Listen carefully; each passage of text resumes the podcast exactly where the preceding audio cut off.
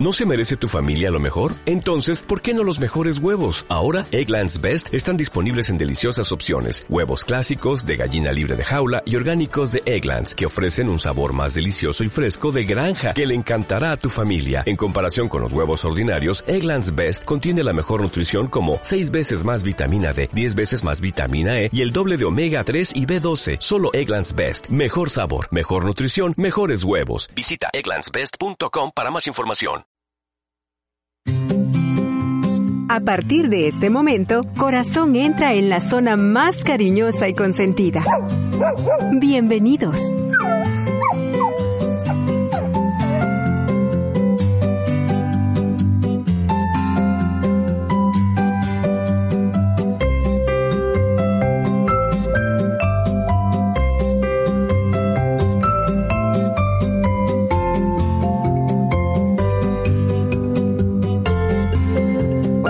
Buenos días. Bienvenidos. Esto es Pet Zone, tu zona mascotera a través de Radio Corazón. Estamos iniciando justo a las nueve, ¿qué? Dos minutos. Gracias por acompañarse estación y vamos a estar, eh, por supuesto, conversando sobre un tema muy interesante. Antes, doy la bienvenida a Rocío de Magaña, quien me acompaña todos los sábados a través de este espacio dedicado a las mascotas. Bienvenida, Rocío. Buenos días. Bien, gracias a Dios, un gusto estar aquí nuevamente. ¿Descansada o más cansada? Más cansada. Descansada y más cansada. Y bien bronceada la veo. Bueno, perfecto. Eh, gracias a todos entonces por estar en compañía de, de este espacio que está dedicado justamente para eh, hablar sobre el cuidado, protección, salud nutrición de nuestras mascotas. Hoy nos acompaña eh, un invitado muy especial a quien lo hemos tenido en alguna oportunidad anterior, pero era importante que volviéramos a, a retomar un tema eh, bastante controversial. Antes de presentarlo, quiero eh, invitarles a que se comuniquen con nosotros. Recuerde que puede hacerlo a través de nuestras vías habituales a través del teléfono 2283-2155 o lo puede hacer a través del WhatsApp 7225-0599. Recuerde que estamos también transmitiendo en vivo a través de Facebook Live y ahí nos encuentra. Saludos a la gente que está a través de Facebook Live acompañándonos en las diferentes plataformas en las que estamos. PetZone SB en Facebook, también PetFriend en Facebook y por supuesto encadenado, enlazado con Radio Corazón. Así que son tres las plataformas eh, con las que estamos transmitiendo el programa. Sean todos bienvenidos. Eh, ya está viendo a nuestro invitado. El tema que nos ocupa esta mañana eh, son los, los perros de raza Pitbull. ¿Son agresivos por naturaleza o son producto del entorno? Este es el tema que abordamos esta mañana y por supuesto teníamos que traer a, al que sabe, un experto en este tema. Nos acompaña esta mañana nuestro querido amigo Alberto Estrada. ¿Quién es él? Es un instructor canino certificado internacional en adiestramiento para perros de búsqueda y rescate de personas atrapadas. Eh, ¿Lo he dicho bien o sepultadas? Con vida. Bueno, bienvenido Alberto nuevamente a, Cabina de Radio Corazón. Mire, aquí, no había estado en este espacio. Gracias por invitarme a Radio Corazón para tratar un tema tan importante para la población salvadoreña y en lo que podamos colaborar y, poder ayudar a las personas a que tengan una selección de sus mascotas, aquí estamos a la orden. Muchísimas gracias por atender nuestro llamado. Sabemos que está sumamente eh, ocupado esta mañana, pero nos ha dedicado unos minutos precisamente para hablar sobre este tema que ha eh, digamos, conmocionado un poco e indignado a la, eh, digamos, a la población, ¿verdad? Luego de conocer del ataque que se hizo eh, viral a través de, redes sociales y luego pues retomaron algunos periódicos eh, sobre el tema de este em, Schnauzer, Eicher, entiendo, que falleció, digamos, murió luego del ataque que, a que fuera sometido por por un pitbull. Exactamente, ¿verdad? Que fue lo que conocimos durante algunos días atrás. Eh, ha causado mucha indignación y nos preguntamos entonces eh, realmente qué ocurre con los con, con, la naturaleza, con el origen de, de, la raza de perros pitbull. Realmente es esto una em, es producto de la mala fama, digamos, que pudiera tener eh, eh, este tipo de, perros? No, no, yo no creo que sea eso. Lo, que sucede es que sucede? aquí se hace como la tormenta perfecta o la mezcla perfecta, ¿verdad? Un perro que fue creado para pelear con genética agresiva y con propietarios probablemente irresponsables, con propietarios que creen que si su perro es el más agresivo, es el mejor perro de la colonia y que todo el mundo le tenga miedo, no llevan un proceso de sociabilidad. Eh, realmente cuando nosotros nos metemos a, adquirir una mascota, tenemos que saber para qué queremos una mascota, para qué queremos un perro en casa, cuál es mi tipo de vida, cuál es mi estilo de vida. Exacto. Ya, o sea, pero pero no no buscarlo porque sentirse más poderoso porque yo tengo un pitbull a la mano. Eso es tener un arma cargada. Y si es mal utilizado, va a suceder. Eh, lo que ha sucedido con el Schnauzer Riker eh, es algo que se viralizó, se viralizó a través de las redes. Sí. Pero es algo que sucede normalmente en el país. O sea, no es algo que, que, nos tenga que extrañar. Lo que pasa es de que si no estamos en el tema a diario y, comentamos a diario esto, esto sucede todos los días. A ver, ¿qué variables entonces fueron las que eh, detonaron esta o detonan este tipo de, de, ataques? Bueno, en, en, el caso este del Schnauzer es difícil saberlo si uno no estuvo presente. Y también no tenemos la, como la versión oficial de, de, del dueño, más lo que nos cuenta que él iba pasando y que observó que estaban los unos pitbull. Eh, el error tal vez probablemente del dueño, y yo lo comentaba hace un momentito fuera del aire, es que él hubiera evitado pasar por ahí, porque ahí influyen varios factores que son impredecibles. No, y acordémonos que el Schnauzer es una raza eh, que tiende tiende mucho, es muy territorial, él ladra mucho, él, él, según él, él es el pitbull, ¿verdad? O él es el rottweiler. Sí, el schnauzer es un, es un perro, es, un perro de guarda, es una raza de guarda protección Exacto. que a través de los años y de lamentablemente de la mano del hombre se ha venido haciendo los cruces para llevarlo hacia después del schnauzer gigante, el schnauzer estándar y el estándar al schnauzer miniatura. ¿ya? Pero el schnauzer sigue siendo con su genética territorial, con su genética de guarda. Y eh, lo que pasa es que en el miniatura está empacado en pequeño, o sea, pero, él sigue creyéndose grande. Exacto. no tiene conciencia, digamos, que Yo tengo uno y él no tiene conciencia de que él es pequeño. Eh, en este, que grande. Sí, en este caso no podríamos decir que que los ejemplares o los perros tuvieron la culpa. Creo que la culpa la tienen los, las personas que sacan a sus perros a la calle. Y es que uno como propietario debe tomar las precauciones del, del, caso. Pues si tenemos un pitbull, claro, hay que sacarlo con, correa. y debidamente adiestrado desde pequeño. Es correcto. Eh, primero, primero preguntarse para qué quiero un pitbull. Sí. O sea, ¿qué, qué, qué, es lo que me va a llenar que a mí me falta como ser humano ¿ah? para tener un pitbull? Porque para, eh, me falta valor y con eso quiero demostrar que soy más poderoso porque es normalmente un arma, ¿no? es correcto, es correcto. La genética del, del, pitbull es un perro hecho para ser agresivo. Sin embargo, con procesos de sociabilidad, con procesos de, de, de, adiestramiento, de formación desde cachorro, podemos suavizar esta genética. Sin embargo, ahí estará. Estará eh, eh, ese gen va a estar en lo profundo de, su ser y cuando detone va a detonar como para lo que fue creado, para agredir, para pelear.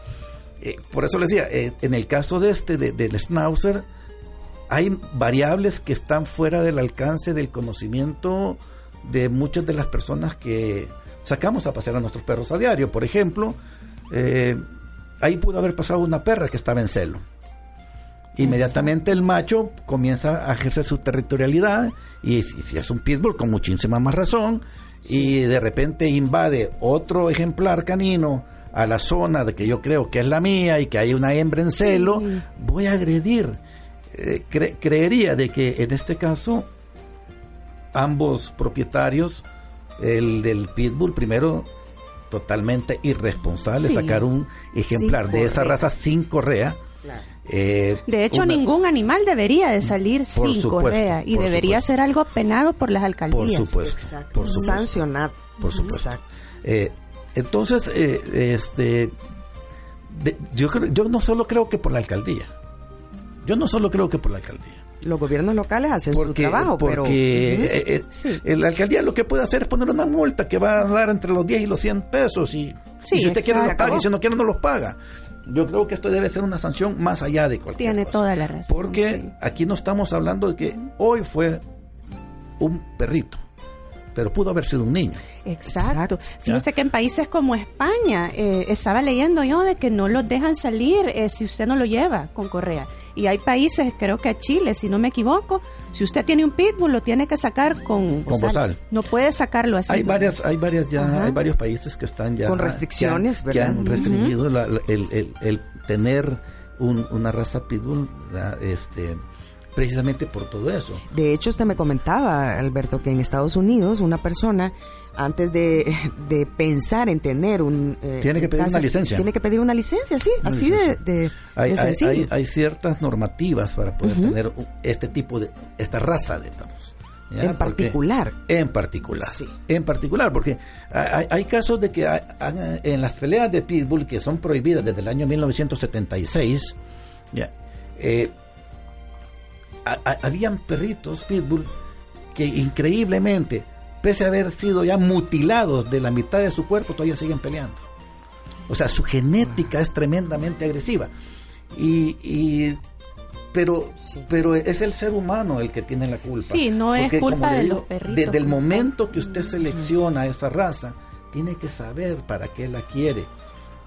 Yo no la recomendaría si no fuera una persona responsable que va a, tener la opinión o va a contratar el adiestramiento, formación a través de un profesional, ojo, profesional ¿ah? en el adiestramiento y formación de, este, de, perros para que nos pueda guiar y pueda minimizar, porque la gente dice, no, pero si aquí en la casa el pitbull es, es bien sociable con los niños, es súper cariñoso, por supuesto, es su manada pero cuando ese perro vaya a la calle y cuando hayan factores ajenos a, a, su, a, su, a su intimidad de casa, eh, ahí entonces puede haber algún, algo que detone una conducta que sea explosiva, que es maravilloso, el pitbull es maravilloso, pero para lo que fue hecho.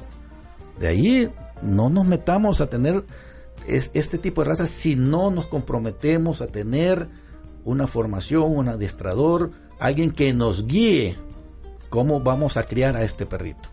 De lo contrario va a suceder, como les decía, hoy fue Iker, sí. pero pudo haber sido un niño, porque el, eh, el, niño o la persona adulta, si se corre cuando ve el pitbull porque lo ve agresivo, se convierte en presa y lo va a cazar, lo va a cazar. Así se suba a un palo. El pitbull puede trepar a un, a, un árbol y cazarlo. O sea, lo va a cazar. Entonces, hay que tener la responsabilidad, primero, de llevarlo con correa, collar. No, y lo importante es empezar desde joven. No voy a empezar a adiestrar a mi pitbull cuando ya está adulto. Lo importante es que usted comience a adiestrarse antes de adquirirlo. No, y ser un dueño responsable. Que sea usted quien, quien primero se se estudie qué raza es la que quiere, si es un pitbull, va, por qué lo quiero, cuáles son las características, a qué me estoy arriesgando. Primero estudie usted y después tome su decisión si eso es lo que usted quiere. Y es algo que siempre hablamos aquí, Evelyn. Edúquese antes de, adquirir, una raza. ¿Cuál es mi estilo de vida? Una opinión si vivo en un apartamento, si vivo, o sea, todo eso. ¿cuál, si lo voy a sacar a pasear, si voy a tener tiempo para adiestrar. Esto es importante porque eh, al momento de decidir tener una raza como el pitbull, usted tiene que estar consciente que, primero, ser, eh, eh, tener estabilidad emocional, es decir, una persona equilibrada emocionalmente. Totalmente. ¿Verdad? En este caso en particular, el del que estamos eh, tratando, al parecer la persona estaba ebria, ¿verdad? Según, según los testigos. no sé. Pero el caso es que llevaba, llevaba a su perro sin correa, siendo una raza altamente peligrosa, ¿verdad? Un error tremendo. Y eh, nosotros también, al pasear a nuestras mascotas, debemos tener en consideración que vemos un pitbull o cualquier otro perro grande sin correa, eh, pues inmediatamente dar la vuelta y, eh, desaparecer rápidamente, ¿verdad? Sí, así lo hablamos también contigo hace, hace un ratito. este, exactamente. todos los perros deben de salir a la calle con correa. Debemos de estar conscientes de eso. No solo porque puede haber un ataque de agresivo de otro perro, sino también para protección de ese mismo perro. Se cruza la calle, algo lo asusta. O de repente se come algo que tiene hipersensibilidades y, y, todo esto. Entonces tenemos como que, que ser cuidadosos en sacar y sobre todo responsables al sacar a nuestras mascotas. Pero mire, ¿qué sucede aquí en el... Bueno, y no, no, no, no me voy a ir muy lejos. En el parque de mi casa, yo le he comentado, eh, sacan los perros, sacan samoyedos, sacan pastor alemán. Yo tengo un schnauzer estándar. He salido corriendo, no se imagina cuántas veces. Hay un pitbull también a la vuelta de mi casa y de repente el dueño entra y lo suelta para que vaya a correr al parque. Por eso, por eso le decía, es algo bien irresponsable. En los casos esos, lo, mejor es, si usted ve que puede haber algún tipo de riesgo con otro ejemplar canino, simplemente usted a la distancia puede medir el peligro que está corriendo, dé la vuelta y regrese, retorne. Es lo que hacemos nosotros. No cruce enfrente del. Adiós. Porque eh, le comentaba también yo, en el caso del pitbull, si usted lo ve a los ojos, lo está retando, porque es un perro de pelea y él va a agredir. ¿ah? Eh, difícil hacerlo aquí en la radio, pero una cosa es que yo te vea así y otra cosa es que te vea así. ¿Ya? Las miradas cambian. Ya, ya eso nos está advirtiendo que algo viene después de eso. Si sus orejas están hacia atrás, está tranquilo. Si se ponen hacia, hacia ya firmes, ya está alerta. Y si fija la mirada, seguro que después viene el enganche viene, viene y va, a morder. A ver, eh, hablaríamos entonces que eh, esto es, le pregunto, ¿es un mito o una realidad? Todos los perros pitbull son eh, agresivos, son em, peligrosos, son inestables. No, no son inestables, son agresivos son agresivos por naturaleza, porque así se crearon. La genética del, del, del Staffordshire, del, del American, del American Pitbull, es el Staffordshire, el Bull Terrier. Eso es lo que, lo que mezclaron para sacar este tipo de perro. Sus genes son perros de, de, de, ataque, son perros de, pelea, perdón, son perros de pelea. Pero lo, lo, que sucede es que si a eso le, le, le sumamos el ingrediente de el latino, ¿ya? Que quiere ser más macho con ese perro y que quiere demostrar que tiene poder, está cometiendo un error. O sea, eh, por eso le decía, si usted, si usted quiere adquirir un pitbull, está bien, pero cerciórese primero de todas las consecuencias o toda la educación que usted tiene que darle para que este ejemplar se desarrolle por lo menos de la, de la mejor manera. Porque también, mire, aquí estamos satanizando una raza.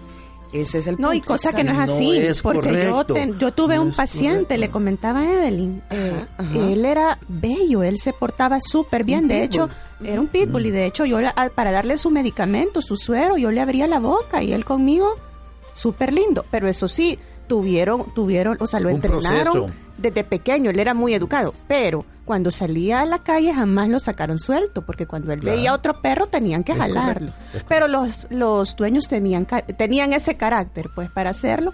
Y eran, eran unos dueños responsables, le comentaba yo a Evelyn. Entonces nunca hubo problema ni con la gente, ni incluso tenían otro perro dentro de su casa, un chitsu, y no sucedía nada pero fueron unos dueños responsables. Es correcto. Pero ahí es donde debe existir la restricción. Eh, porque yo creería que no voy a exponer a mi familia, no voy a exponer a mi entorno con una con un tipo de raza tan eh, tan peligrosa. No lo hagan. Eh, si usted tiene niños pequeños y alguien le regala un pitbull, no lo agarre.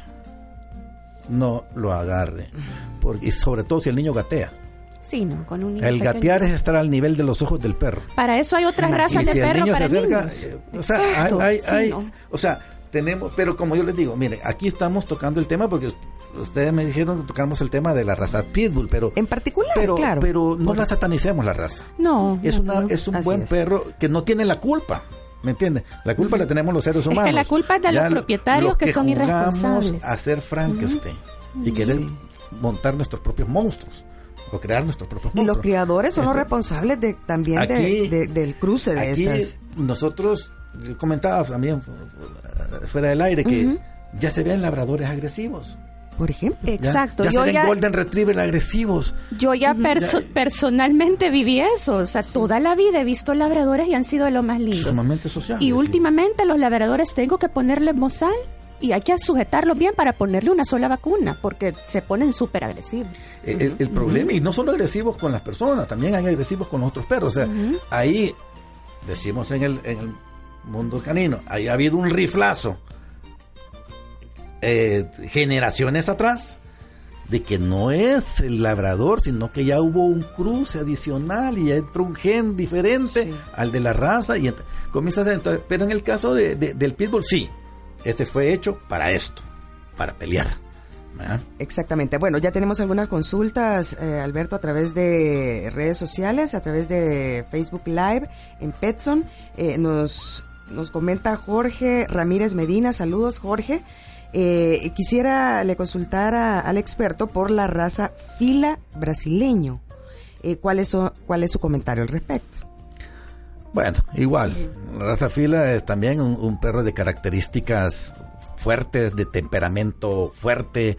Eh, yo sí sugería, si, si van a adquirir algo o ya lo tienen, eh, por favor, llamen a un, a un conocedor y que los oriente sobre, sobre cómo van a, manejar no solo adentro de casa, sino que afuera de casa, porque los, la mayor parte de errores los cometemos adentro de casa, donde vamos dejándole al perro que, pues, ay, qué bien bonito, que mira, yo lo subo a la cama, yo lo subo a los muebles, y qué, bonito. y le vamos dando cada vez más poder adentro de la casa. En el momento que este cachorrito desarrolle, ¿ya? va a comenzar a medir poder con los de la familia. Ya después cuando lo queremos bajar del sofá, nos, nos gruñe. Entonces, ya él mm. ya siente cierto poder. Entonces, hay que llamen siempre a un experto. La, raza fila es una raza también muy fuerte de temperamento. Hay que tener cuidado con este tipo de razas.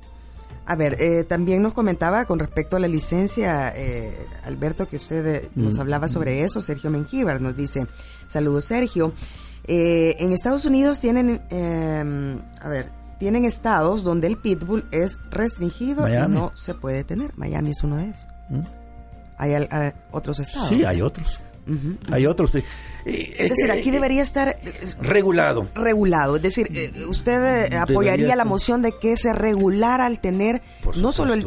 por supuesto. Es decir, estamos no tratando de satanizar la raza pitbull de ninguna manera pero eh, digamos este este tipo de perros con estas características con mayor probabilidad de, de agresión hacia otros animales o a personas restringirlo sí tener por lo menos o sea el, el, compromiso de que usted muestre que está siendo adiestrado, formado por un profesional. Mire, muchas veces aquí tenemos a los, a los, a los perritos, a los ejemplares caninos en casa y ni siquiera nos tomamos el tiempo de sacarlos a caminar. O están encerrados en el jardín agarrados. Y botar energías y es eso es un detonante para que cuando él salga salga con toda la potencia del mundo claro. a, comerse el mundo pues y el perro tiene que salir y caminar por lo menos tres kilómetros diarios. Es decir un perro con estas características cuánta cuánto entrenamiento cuánto tiempo necesita de entrenamiento y cuántas descargas de energía diarias necesita eh, para eh, hay, hay dos cosas o,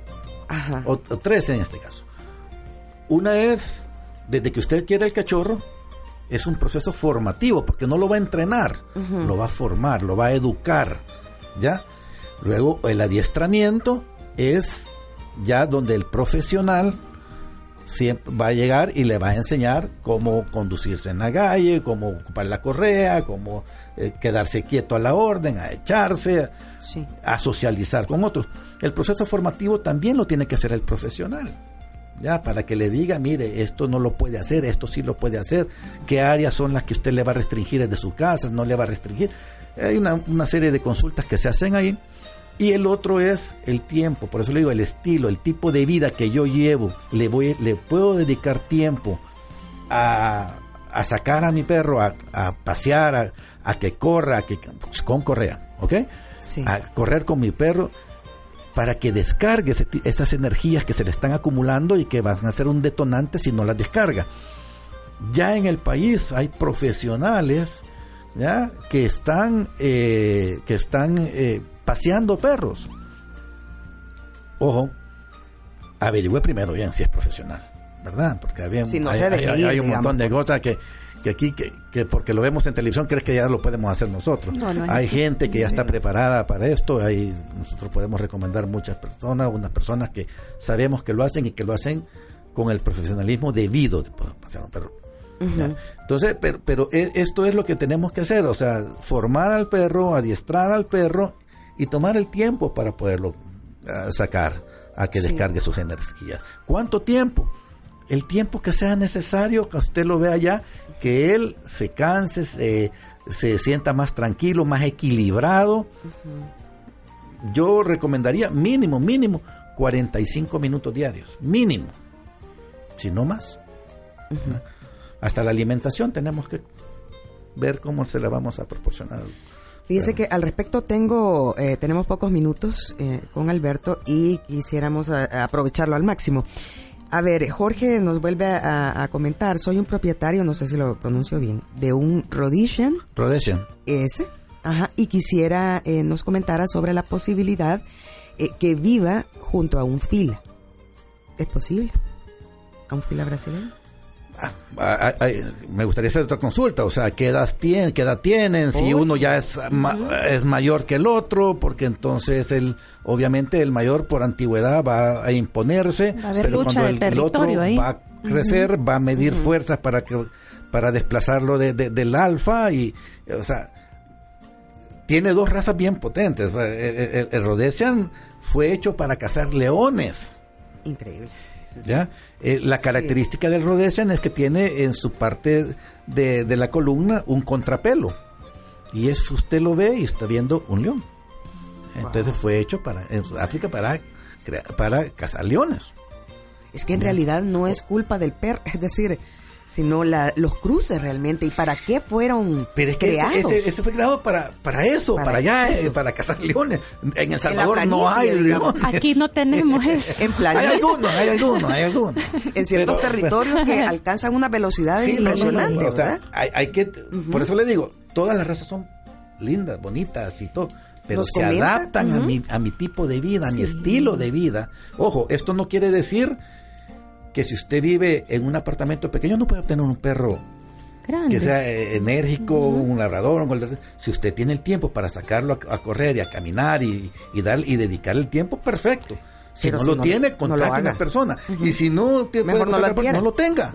Sí, es lo mejor no tenerlo. O, optar por otro tipo de, mascota, un gato puede ser. Un, pescadito, le ponen la comida y Lo más responsable para un... Eh, un dueño de mascotas para eh, es realmente eh, observar las, eh, sus posibilidades de espacio, de mm. tiempo, de dinero, porque también requieren Por inversión. supuesto que Entonces, si no requieren inversión. Exacto, y si no tiene todo eso usted responsablemente, mejor no tenga una mascota. eso es que los, los perritos, los ejemplares, se son parte de la familia. Usted tiene que tener un presupuesto para él. Y el presupuesto más importante no solo es el veterinario o la comida, que normalmente le damos, la, nos preocupamos por ir al súper y comprar el concentrado.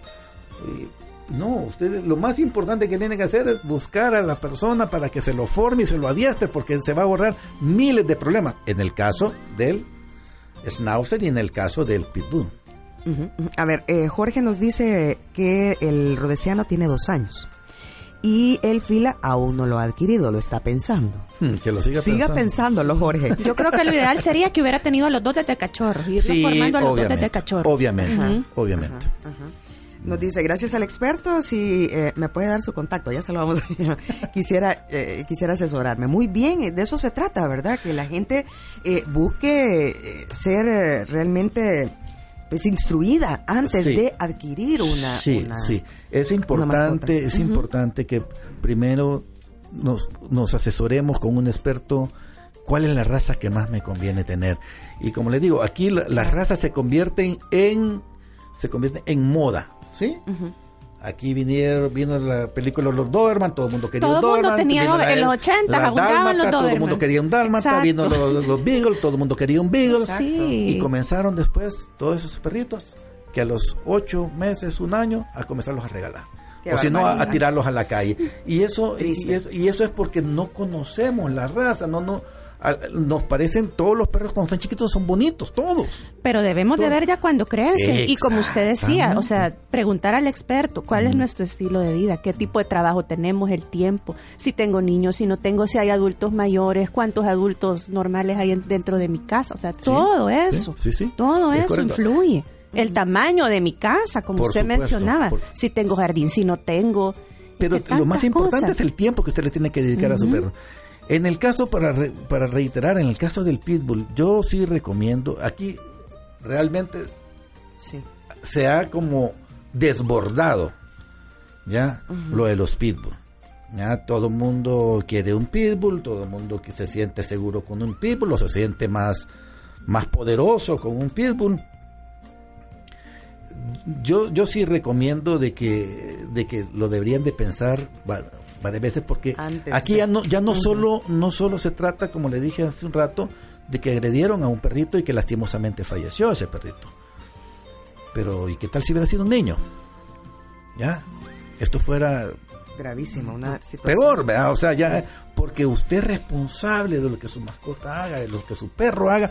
Es usted el que el que se supone anda en dos pies ¿ya? Y es superior tiene que cuatro estar, pues. Se supone que es el que debe de estar consciente de la situación a la que usted se está arriesgando cuando usted a un, a un perro, sea cual raza que fuere. Porque yo le digo una cosa, o sea, también hay pastores agresivos, también eh, vamos a ver... Hay, hay, hay, razas que son agresivas y hay razas que las hacemos les detonamos la agresividad. El problema muchas veces somos nosotros como propietarios. Yo creo que en la mayoría de veces, no muchas, sino que es una como generalidad que nosotros hacemos que el perro sea más agresivo de lo que normalmente debería ser. Porque un perro puede ser agresivo, una raza de perro puede ser agresiva territorialmente hablando. Es decir, si alguien invade mi casa, mi territorio, el perro va a defender. Pero hay unas razas que son agresivas por naturaleza. Exacto. Creadas para eso. Exacto. A ver, eh, dos preguntas nada más para ir cerrando. Eh, ¿Qué hay del tipo de alimentación con que se pueda generar agresividad en un perro? Uno. Y luego, eh, ¿qué, hay de cierto que la mandíbula de un perro pitbull se tranca? Y hay muchas, muchos mitos, eh, muchas cosas que pudieran ser reales o no al momento de ejercer la mordida. Tiene una una mordida bestial, según me... Eh, sí, eh, ¿verdad? muchos, eh, kilos de presión por centímetro cuadrado. Exacto, pero no es que se le traba la mandíbula. No, no, no. Él, no, no, va, él, no, va a trabar nunca la mandíbula. Lo que pasa es que tiene un, una fuerza. poder de mordida. Tiene una potencia de mordida impresionante y una presa que no la va a soltar. Porque lo que pasa es que no solo es la mordida, sino que el desgarro. O sea, cuando la presa ya está en, en su hocico, él va a a sacudir la cabeza para desgarrar. O sea, él no la va a soltar, él se va a eh, quedar ahí agarrando. Eh, entonces hay técnica, la técnica de, asfixiamiento, que le ponen una cuestión y le, cortan el paso de oxígeno. Sí. Eso no está bien, eso no es normal, o sea, le va, le va a crear un daño eh, cerebral al, perro y al máximo 5, 10 segundos y lo vamos a apretar y cuando le falta el oxígeno él va a soltar. Por Dios santo, eso se llama maltrato animal. Sí, Si yo lo agarro a él y le pongo un cinturón en el el pescuezo y se lo aprieto.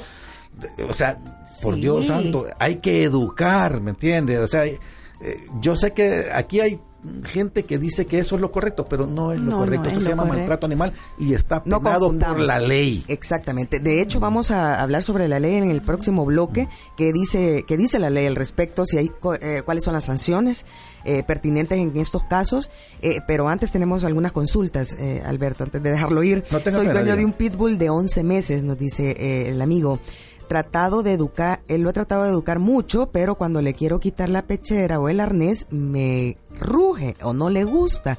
¿Qué puedo hacer? Eh, nos dice nuestro amigo, a ver, eh, nos estaba felicitando también por el programa, muchísimas gracias. Es un pitbull de 11 meses, ¿qué hace? Este es que, es que mire, lo que pasa es de que también volvemos a lo al otro, los mitos y las cuestiones aquí que, nos transmitimos como, mira, a mí me cayó bien esta pastilla para el dolor de cabeza, tomátela. no, es, eso.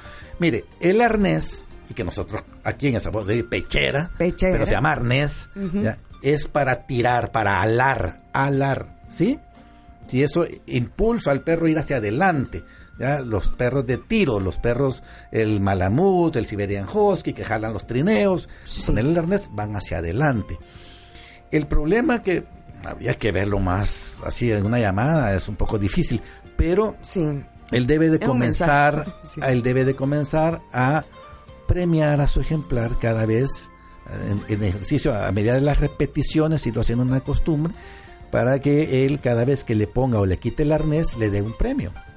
Entonces que el perro, porque el perro al, final cree que con el arnés siempre va a salir a pasear, se llaman estímulos predictivos. El estímulo predictivo es que si usted el día sábado es el día que usted saca a su perro a correr con usted y el perro ve que usted se está poniendo los tenis, él ya comienza a ponerse contento y ya sabe que va a caminar y, e, ese tipo de, estímulo predictivo es el que el perro puede estar sintiendo que cada vez que le quitan el arnés, él siente que le están quitando la necesidad de ir hacia la calle. Ahora, si es agresivo y si le está gruñendo, ojo, cuidado. Llame a un experto, por favor, y que lo oriente, porque eso va a detonar. sí, porque apenas tiene 11 meses, que va a pasar de aquí a un año. Por supuesto. Eh, si él ya está mostrando signos de agresividad, cuidado, porque ya le está advirtiendo que la próxima vez lo va a enganchar o lo va a morder. Entonces, ¿qué es lo que, qué es lo que, que sucede? Aquí llame mejor a un experto que vea el caso, que, estudie el caso y que veamos a través de ejercicios cómo podemos ir haciendo que eso para el ejemplar sea algo que no le incomode que le quiten eh, el arnés. Sin embargo, eso debe ser utilizado solo para cuando va a pasear. Y no siempre el arnés es bueno, no le pongan arneses a sus perros, si no son razas que son para alar. ¿Sí? Es decir, no está, en, a ver, porque yo sí, eh, no, tengo un perrito que sea con esas características, digamos, para alar, pero este necesito, yo siento que tiene como mayor... Usted tiene mayor control. mayor control sobre él. Usted, por eso, pero eso no es cierto. Yo le, explico por qué, mire, porque por eso es que ustedes ven que los perritos que andan con arnés son los perros que llevan a pasear a los dueños, no los perros al... No el dueño a los perros. cierto. Siempre va y va corriendo y usted va... El, perro lleva al dueño a pasear.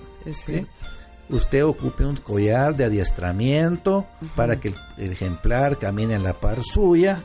¿ya? Que usted lo pueda detener al llegar al, cordón de cuneta y el perro se tenga que sentar mientras usted le da la orden de avanzar y cruzar la calle. Si no, él va a cruzar la calle y usted va a ir detrás de él y, a usted le va a tocar el bus. ¿Ya? A ver, nos comparte una amiga, este es un testimonio, una historia eh, a, través del número con terminación 3804. Ese es un tema que me ha hecho recordar el caso de una prima. Nos dice que hace unos meses en Costa Rica sucedió esto. Eh, iba con su perrito French a caminar a la playa y el perrito se salió. Se salió del, y caminó un poquito eh, mientras, eh, bueno, no, eh, al parecer se parqueó y él abrió la puerta y salió el perrito, ¿verdad? Y dice que mientras mi prima se dice cerraba el carro y apareció un pitbull, ¿verdad?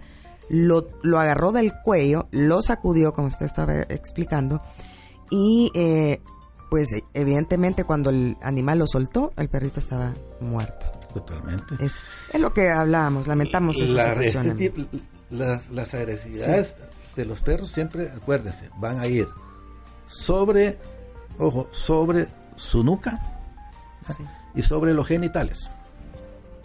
Son las los puntos. Ahí va a atacar. Sí. ¿Verdad? Si alguna persona está interesada en, eh, seguramente que sí, entrenar a algún perrito pitbull o algunas otras razas que estén, eh, que tengan estas características ¿cómo, yo, le hacen? Yo, me quisiera ampliar un poco más. Miren, no se queden solo con este tipo de características de esta raza. Todos los perros educados son una maravilla. Mire, un perro educado, un perro socializado, Usted puede invitar a gente a su casa y, pone unas boquitas y todo, y el perro de repente desaparecieron las boquitas, así que en la tienda las tiene el perro. Pero si usted tiene un perro adiestrado y lo tiene un perro educado, Usted va a disfrutar de su perro con sus visitas. ¿ya? Formen, entrenen a sus perros, sea cual sea la raza que tengan, para que lo puedan disfrutar. Esto es otro, otro estilo de vida que nosotros tenemos que... Y aprender del perro. Si el perro nos enseña muchas cosas, la nobleza, la amistad, el cariño, todo. Eh, entonces, yo sí sugeriría que no nos quedemos con la raza Pitbull. Esto es un caso que ha pasado, pero como le digo, pasa normalmente. Eh, puede ocurrir que atacara cualquier otro perro. Por supuesto, por eh, supuesto. Cualquier otro tipo de raza. pero sí, primero, Primer paso, ¿usted quiere una mascota para sus hijos o para usted?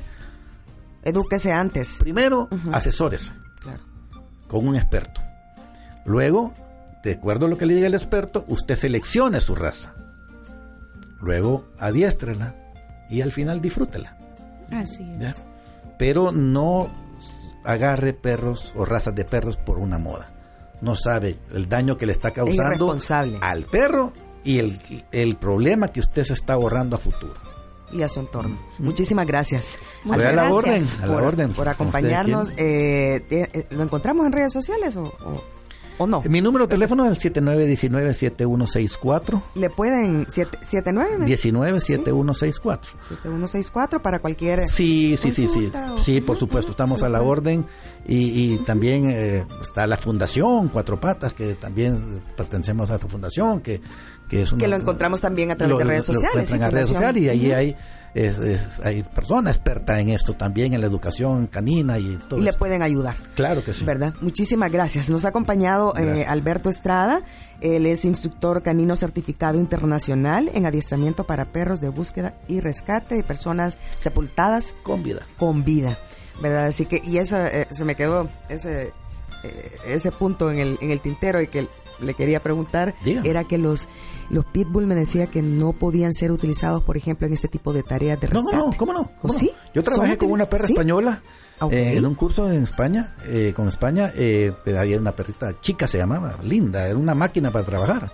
Una Buenísimo. sí, pero, pero había seguido un proceso ya un proceso para esto entonces sí, sí se ocupaba la ocupaba este ah, el cuerpo de bomberos de Sevilla en, España. Aquí en El Salvador normalmente se utiliza el pastor alemán, ¿verdad? Entiendo, ¿O no? no los labradores. perros de raza criolla también. Eh, eh, aquí podríamos hablar un tema, porque es bien grande.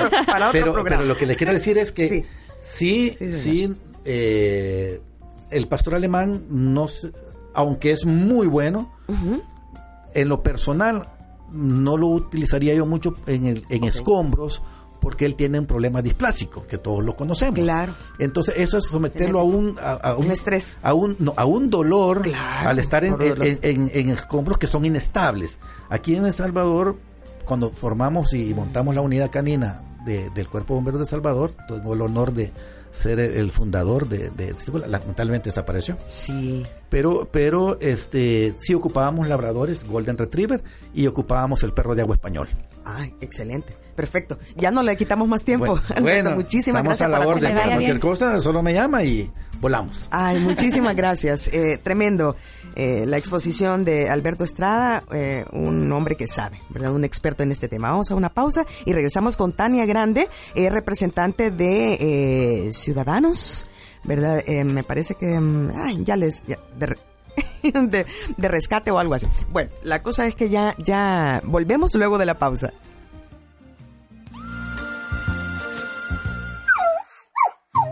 Ya regresamos con Petson, tu zona mascotera.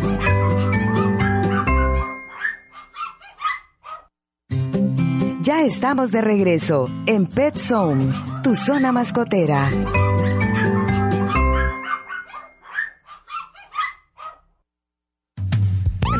estamos nuevamente con ustedes. Gracias por eh, todos sus comentarios, sus preguntas para nuestro experto. Nos acompañaba Alberto Estrada y nos realmente nos instruyó muchísimo sobre este tema, Rocío, ¿verdad? Para quienes recién nos sintonizan, es Petzón a través de Radio Corazón y, por supuesto, la disculpa del caso a Tania, que la hicimos esperar eh, eh, un poquito, pero ya estamos con ella para abordar, primero abordamos el tema de eh, conocer un poco sobre las razas que son con características un poco más, digamos, agresivas y, y, ¿verdad? Pero eh, sin satanizar el hecho de eh, la raza pitbull en particular, ¿verdad? De la que estábamos tratando. Pero sí eh, debíamos tocarlo porque creemos necesario luego de conocerse algunos, el caso, ¿verdad? Del, del perrito Schnauzer, que fue, pues, lamentablemente murió, ¿verdad? Luego de un ataque de un perro de esta raza. Bueno, nos acompaña, es importante también ver la, la parte de la ley, cuáles son las sanciones, cómo se encuentra la ley de protección eh, y Bienestar Animal, ¿verdad? Que fue aprobada en 2016, ¿verdad? Si no mal recuerdo. Y para ello nos acompaña, por supuesto, nuestra querida amiga Tania Grande. es representante de Ciudadanos Animalistas SB. Así que bienvenida, Tania. Bienvenida, Perdón por la, por la demora, te hicimos esperar la hicimos esperar mucho. Pero tenemos chance para que tú desarrolles. Sí, aquí una hora vamos a estar, por favor. Mi muchachita. Muchas gracias. Bueno, feliz año nuevo, feliz Navidad, feliz año. ¿verdad? Me llega que estemos comenzando con este tema, aunque tristemente por un caso en específico que ha desencadenado nuevamente la indignación, ¿verdad?, de, de la población. Y yo quisiera empezar si es que están escuchando la familia de Iker o personas que le conocen, bueno, con todas mis condolencias, ¿verdad? Eh, la verdad que nos hemos conmovido mucho. Muchísimo. Eh, creo que a varias personas nos ha dolido lo que le sucedió a esa familia. Es la pérdida de un miembro de su familia, Por ¿no? supuesto. Y que pues realmente es un duelo y hay que llevarlo. Eh, aparte en las circunstancias en las que ocurrió de una manera violenta, pues es realmente algo que, que no debería suceder, que es una injusticia y que desgraciadamente eh, nuevamente es responsabilidad de las personas, de los seres humanos. Yo sí quisiera, eh, digamos, aclarar o dar mi punto de vista sobre algunas cosas, porque realmente en, en el caso yo creo que no podemos revictimizar también a la familia. Eh, bueno, el, el animalito desgraciadamente murió, pero no podemos como ponerlos en el mismo nivel de irresponsables o de que los dos, digamos, tienen igual culpabilidad cuando está claramente y existen las evidencias que, que ellos muy bien tomaron de que la persona, por ejemplo, estaba en estado de, De ebriedad. ¿Verdad? Con el agravante, ¿no? Desde ahí totalmente, pues está evidentemente eh, demostrado que es una persona totalmente irresponsable. Desequilibrada, eh, o sea, no sé. desequilibrada, exacto.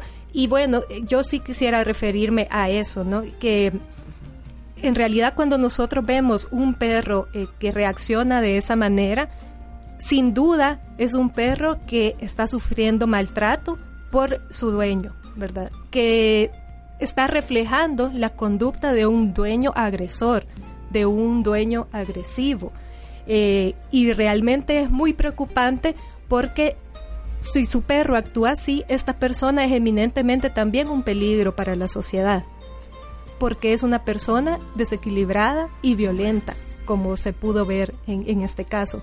Entonces, eh, creo que es importante hablar de ese tema, así como también de lo peligroso de poder, digamos, generalizar, que creo Sí. que, se, que se ha hecho muy a la ligera también y que es muy peligroso generalizar en cuanto a especies o a razas, ¿verdad? Sí. Hay mucha investigación y digamos que no se trata solamente de casos anecdóticos, porque anécdotas podemos tener varios y varias, podemos tener casos específicos, pero hay estudios que se han hecho eh, por años por profesionales veterinarios y por profesionales de la etología, que la etología es la psicología de los animales, ¿verdad? Es una Los ciencia. claro. Exacto, es una ciencia. Entonces, a partir de esos estudios se determina realmente que no es que la raza pitbull, por ejemplo, se haga agresivos, todos.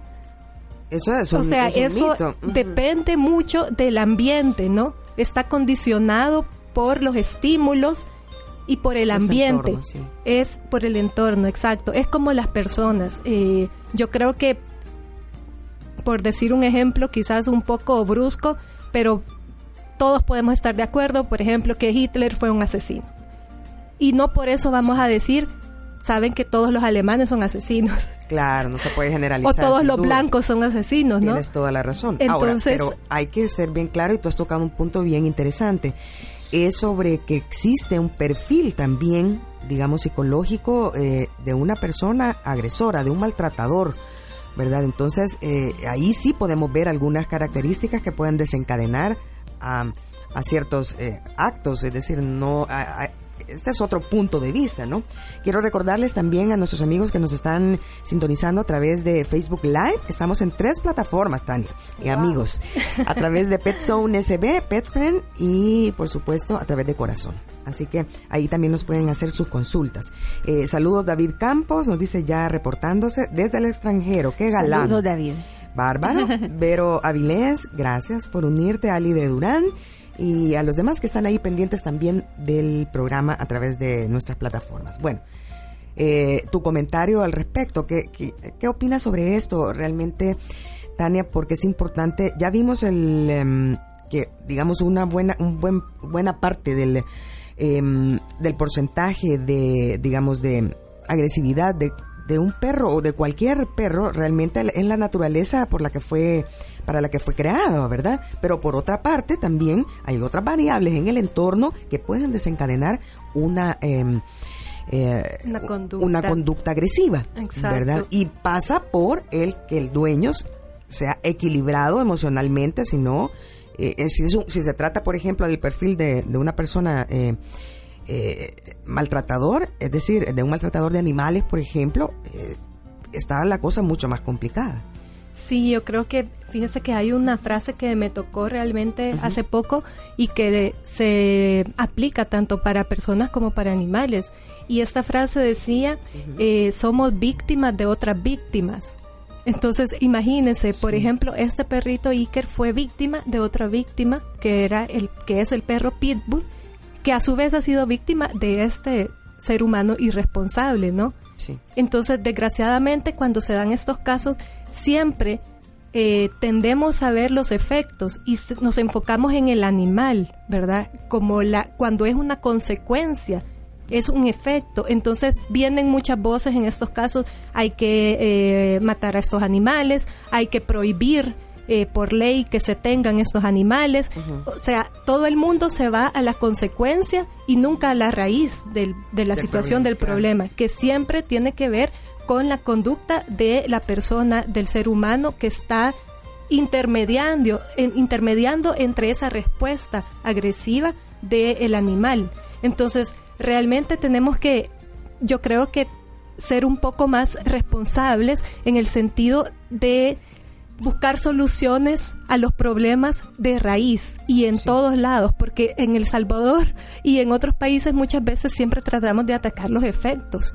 No, en realidad, que está ¿De dónde proviene todo? Exacto, para que sean soluciones sostenibles, ¿no? Es igual como cuando dicen, bueno, eh, hay mucha violencia, pena de muerte eso no te va a solucionar el problema. O sea, simplemente eso se va a continuar el ciclo de violencia. Entonces yo creo que es muy importante tenerlo en cuenta porque en países como Inglaterra, donde tienen una historia y de hecho hay en este país es donde se desarrollaron eh, la raza, por ejemplo, de los Pitbull Terrier, eh, existe toda una historia de prohibición total de la raza por las peleas de perros, ¿no? Que eh, de nuevo son causadas por el ser humano, que con sus instintos agresivos promueve algo y aparte genera lucro.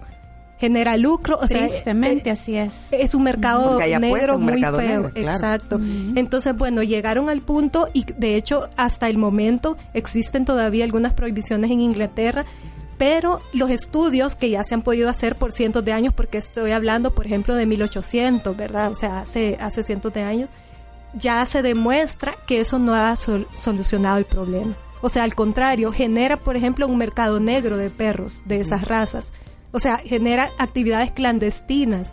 Entonces, en ningún momento va a solucionar el problema ese tipo de, medidas. Todo tiene que ver a la raíz, a la educación del mismo ser humano, a la concientización y a la conducta.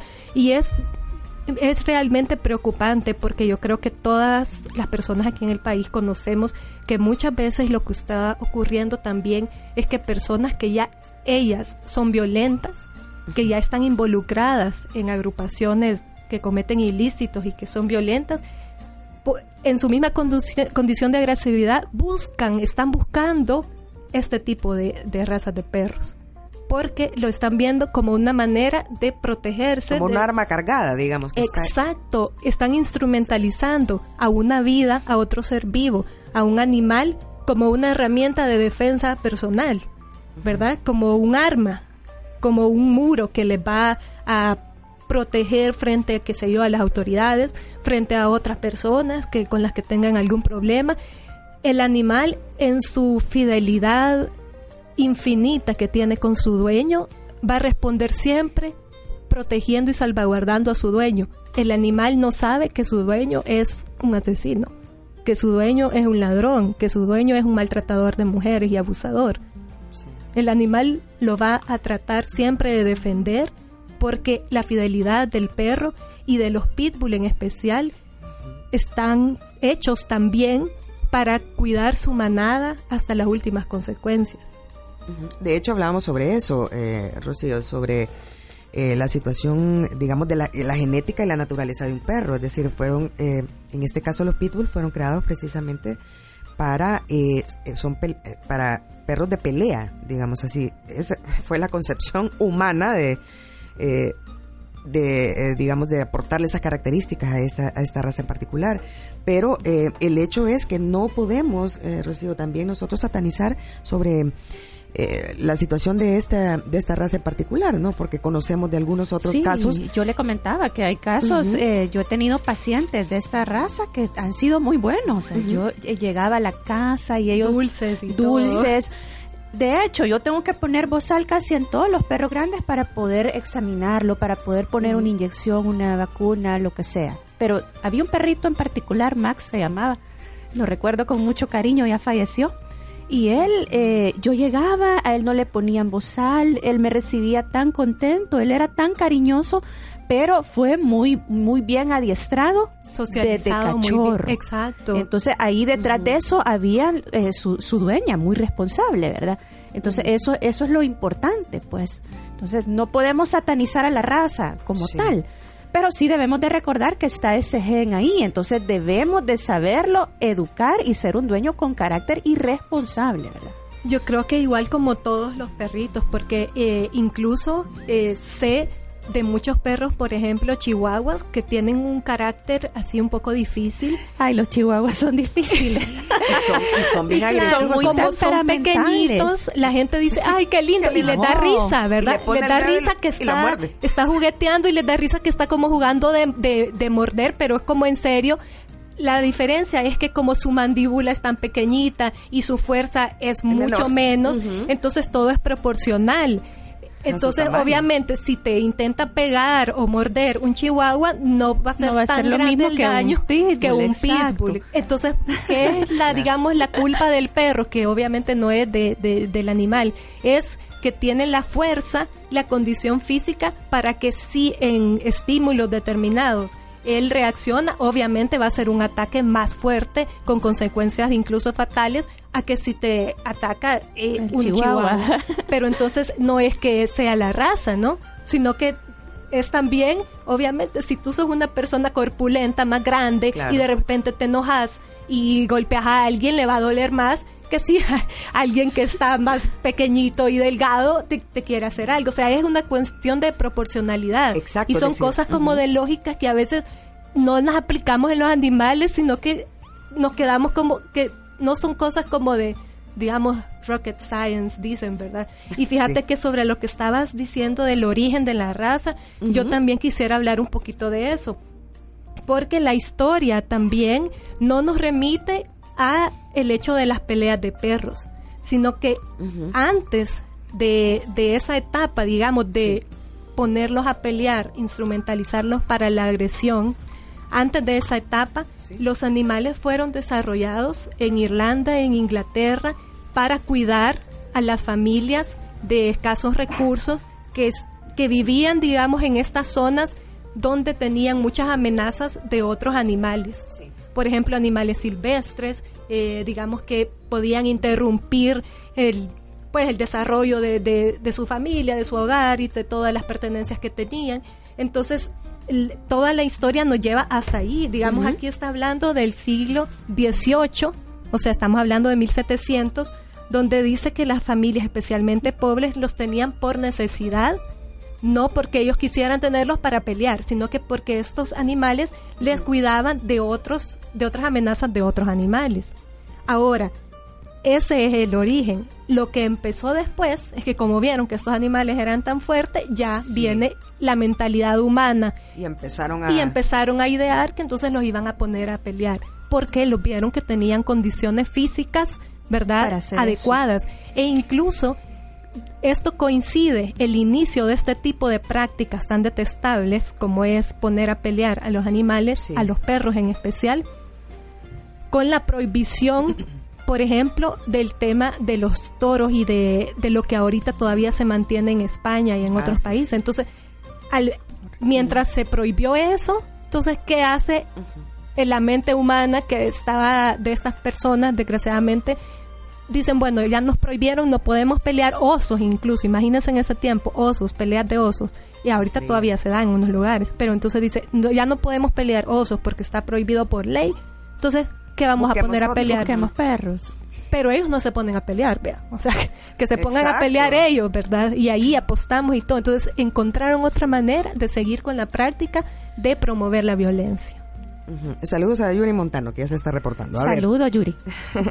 a ver, eh, es importante conocer, eh, digamos, el origen de este tipo de razas, porque no siempre fue, fue así. Es decir, eh, fueron... Em, a ver, muchas de estas razas fueron creadas realmente para como resguardar, ¿verdad? A las, a las personas. Pero la mente humana, como tú bien dices, Tania, pues ha, eh, derivó en, eh, en, estos, en estos hechos en los que eh, se ponen a pelear por apuestas por dinero, ¿verdad? a, pelear perros. lo mismo ocurre con, la, con los toros, ¿verdad? Que me parece una práctica totalmente terrible, ¿verdad? Pero es, es así, es así como estamos. A ver, en este caso en particular del que estamos eh, em, abordando, ya es importante también que se generó a partir de este ataque, pues ya la denuncia de la familia. Evidentemente, pues no quieren, eh, pues em, dar más datos, eh, evidentemente, porque ya se, interpuso la denuncia hacia la persona, ¿verdad? Que permitió, digamos, la responsabilidad de andar a su perro sin correa, ¿verdad? A ver, antes de eso. Eh, tenemos una consulta a través de WhatsApp, nos dice una amiga o amigo, no sé, de la terminación del número 6794. ¿Por qué los perros cuando ven a otro siempre, eh, siempre quieren atacar? Para el caso nos comenta, mi perrita es supermancita. Ni se inmuta, al contrario, cuando otros perros la ven, la quieren atacar. Eh, ¿Qué recomendaciones podemos darle a, esta persona? Mire, los perros casi siempre, o sea, ellos son territoriales. Y al salir a la calle, o sea, ellos van a ir defendiendo, usted es parte de su territorio, él va defendiéndolo a usted. Entonces ahí nosotros debemos de tener mucho cuidado porque si la perrita, la perrita todos lo quieren atacar, me dice ella. Sí, sí, sí, que es bien mansita, digamos. En este caso eh, se convierte en presa, digamos, de otros. Entonces ahí la, mi recomendación siempre que la ande con correa y si ella ve otros perros alrededor, lo mejor es que la saque a pasear. y se retire que se retire o que la saque a pasear en un, en un horario donde no hayan perros alrededor, ¿verdad? Porque existe ese, existe ese problema. Existe que hay perritas que son como más tranquilas y los otros se sienten como más, más, más, más machos, por decir así. Claro, claro. Entonces, por eso hay que tener mucho cuidado. Entonces, lo mejor es evitar, ¿verdad? No buscar ese problema. De Usted iba a decir algo. Sí, quizás solo comentar por lo del caso, la, la denuncia que se interpuso. Eh, en la ley de protección de animales de compañía que se aprobó en el 2016, estipula que todos los animales, todos los perros deben salir a pasear con correa. Eso está por ley, ¿no? Y que si son de algunas razas que desgraciadamente tienen ese, ese estereotipo de ser agresivas, entonces deben de ponerles un bozal Claro que todo esto no se cumple y ese es uno de los principales, digamos, llamados que, hacemos a las autoridades y a la población, a la población a exigir el cumplimiento, a denunciar, a dar seguimiento y a las autoridades a que de una vez se quiten el miedo y asuman lo que se aprobó. Porque en estos años, desgraciadamente, no se ha aprobado ni siquiera el reglamento de la ley. Está la ley, ¿no? Pero no se ha aprobado el reglamento el Ministerio de Agricultura no está asumiendo sus responsabilidades porque en la ley quedó que el Ministerio tenía que crear una política nacional para el cumplimiento de este tipo de leyes. No se avanzó en ese tema. No se ha avanzado. Eh, recientemente eh, solicitamos información vía la unidad de acceso a la información para conocer cuál es el avance que se tiene con el reglamento. ¿Has tenido respuesta? He tenido respuesta por otras vías. Eh, todavía estamos esperando, estamos esperando la respuesta oficial, pero digamos que ya sabemos que se ha estado trabajando una, un reglamento. Sin embargo, no se ha aprobado. O sea, como que empiezan, lo dejan ahí, no sé por qué motivos, al final todavía no se ha lanzado y estaban pensando incluso en reformas, lo cual solamente para mí vendría a dilatar más el proceso y a hacer menos posible el cumplimiento. Entonces, las municipalidades, por ejemplo, dentro de la ley son las que están también contempladas allá operativizar a nivel del municipio en el territorio. Son las encargadas justamente de recibir las denuncias a través del delegado contravencional, de llevar el caso, de investigarlo con el CAM, los agentes del CAM, eh, las agentes del CAM tienen que ir a investigar el caso y determinar, ¿verdad? Como un tipo de juicio, cuál va a ser, eh, digamos, en este caso puede ser una multa de diferentes cuantías, porque incluso se llegó a cuatro salarios mínimos, dependiendo de la gravedad. Eh, las peleas de perros, obviamente, están sancionadas con la mayor eh, multa no logramos que se estableciera cárcel porque de sobra sabemos que el sistema carcelario está no da 300% sobre sobresaturado, ¿verdad? Sobrepoblado, entonces eso no se iba a lograr, pero lo que se logró no se está cumpliendo. Y yo creo que eso es un llamado importante que si eso lo pudiéramos construir y hacer realidad, estos casos creo yo que serían menos. Eh, no es que lo vamos a resolver de la noche a la mañana, pero tenemos que involucrarnos porque esto es... Es que lo que ocurre, yo creo que, eh, es decir, el fenómeno también de las redes sociales, ¿verdad? Este caso en particular que fue viralizado a través de redes que lo hemos conocido, pero como este caso, hay un montón de casos más de personas que no tienen acceso a, a, redes sociales, a internet o lo que sea, y no lo publican, es decir, se quedan con esto, ¿verdad? Entonces aquí lo importante quizá es eh, hacer ese llamado, ¿verdad? Sobre todo, Tania, se me ocurre que ya estamos prácticamente a que dos, tres semanas eh, de, un proceso de elecciones, ¿verdad? En nuestro país. Eh, yo creo que este país es uno de los que, en los que tenemos elecciones más seguido, ¿verdad? es decir, casi siempre estamos en elecciones. Pero bueno, es importante eh, quizás hacer un llamado porque hasta el momento yo no he escuchado ninguna propuesta con respecto a, digamos, a la ley y a a qué se puede, eh, cómo se puede avanzar en el tema de esta ley o crear algunas otras condiciones con respecto a la protección eh, y rescate de animales. Es decir, eh, con respecto, eso se los comento, a las diferentes plataformas, ¿verdad? No sé de las que he escuchado al aire, no he escuchado nada sobre protección de animales. Entonces, ¿tú qué piensas al respecto y cuál sería Fíjate que nosotros en el movimiento animalista hemos analizado que realmente ninguno de los candidatos, ningún partido, está apostándole al tema de los animales. En ningún en ninguna plataforma está reflejado. Bueno, no todos han presentado ni siquiera plataforma. Ese es otro pisto. Pero esta es hora que no se sabe. Pero sí realmente realmente no tenemos ninguna evidencia de que el tema se esté tomando en serio por ninguno de los candidatos, por ninguno de los partidos y realmente son temas que sí son bien importantes el vínculo, como vimos en este pequeño caso, de violencia hacia los animales y violencia eh, entre los humanos, está ahí. Nos quejamos del país de los niveles de violencia totalmente descontrolados, pero como nunca vamos al origen, no trabajamos, por ejemplo, que la violencia hacia los animales es parte de ese ciclo. Eh, por ejemplo, nosotros sabemos lo difícil que se ha puesto en el país o que se está evidenciando más una realidad tremenda en el tema de feminicidio, de violencia hacia la mujer, por ejemplo. interesante, por eso es interesante, digamos, eh, eh, ver eh, y analizar el perfil psicológico de un maltratador de animales que puede derivar en, en hechos de violencia feminicidas, es decir, totalmente. ese, es el. Fíjate que de hecho sabemos de entidades que trabajan con mujeres que están coordinando ahorita la realización de encuesta con la Digestic, la encuesta de hogares que se hace cada año, eh, va a incluir por primera vez, esperamos que así sea, una pregunta que tiene que ver eh, cómo identificar aquellos maltratadores que presentan conductas de maltrato hacia la mascota. Y entonces, ¿cómo podemos vincular que la mayoría de, hombres que ejercen maltrato hacia la mujer, violencia hacia la mujer, lo hacen de la misma manera con los animales de la casa? Entonces, si tú te das cuenta de un caso de que maltratan a los animales en esa casa, probablemente no sea solo los animales los que estén siendo maltratados, sino la señora, los hijos, o puede ser que también la señora sea quien esté maltratando a los hijos y estos a su vez a, los animales, que va en cadena. Es una cadena, exacto. Exacto. Entonces, sí, realmente con el tema de las plataformas y de las propuestas de los candidatos, realmente hacer un llamado. Estamos ya súper tarde, eh, pero yo creo que nunca, nunca es tarde. En campaña también se dice de todo, todo lo que uno quiere oír, están más prestos a decirlo.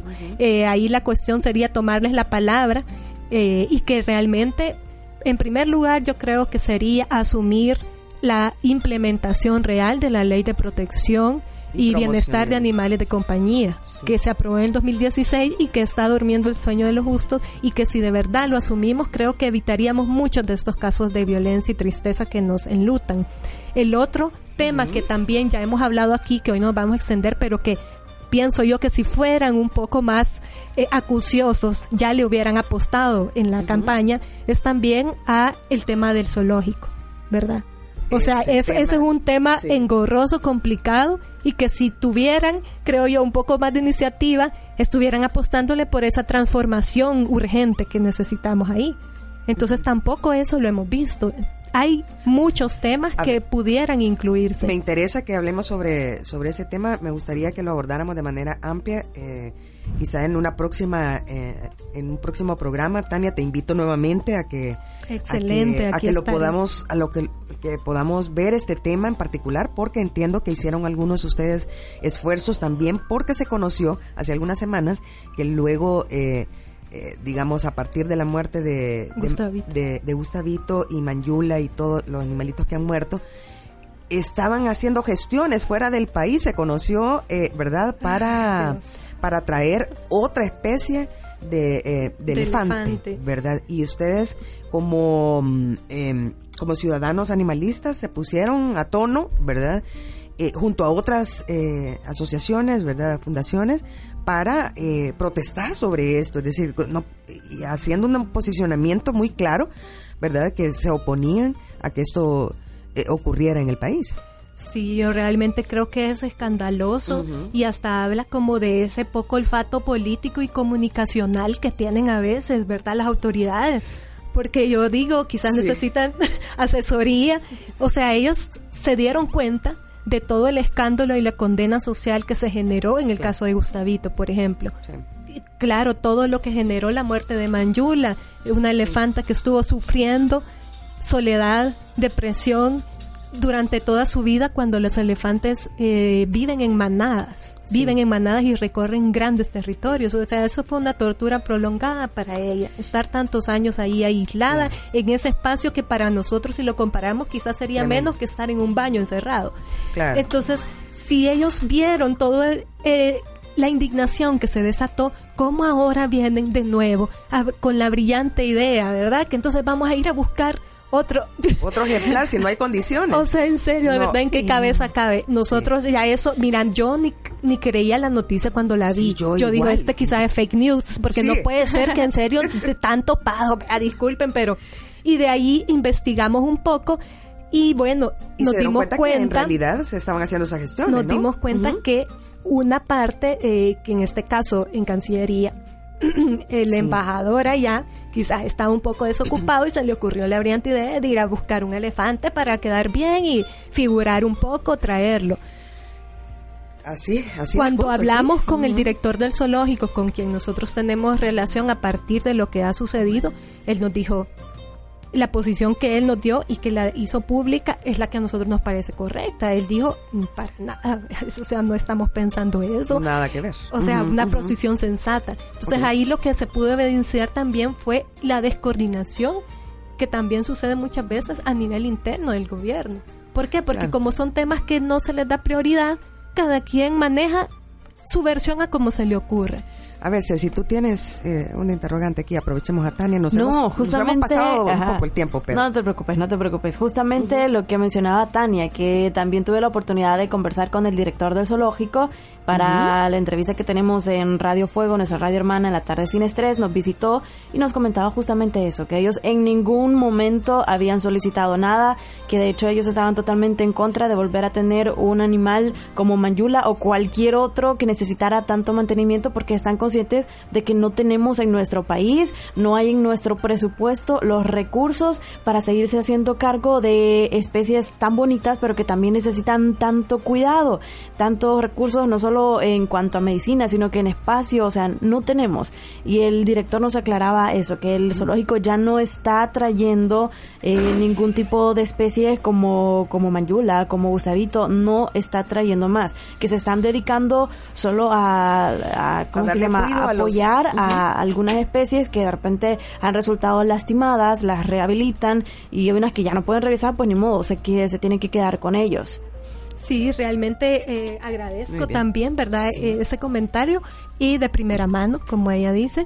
Y en Eso es importante aclararlo, por supuesto. en realidad, eh, la labor debería ser con las especies endémicas, con las especies que son nativas, digamos, que son de aquí, del Salvador.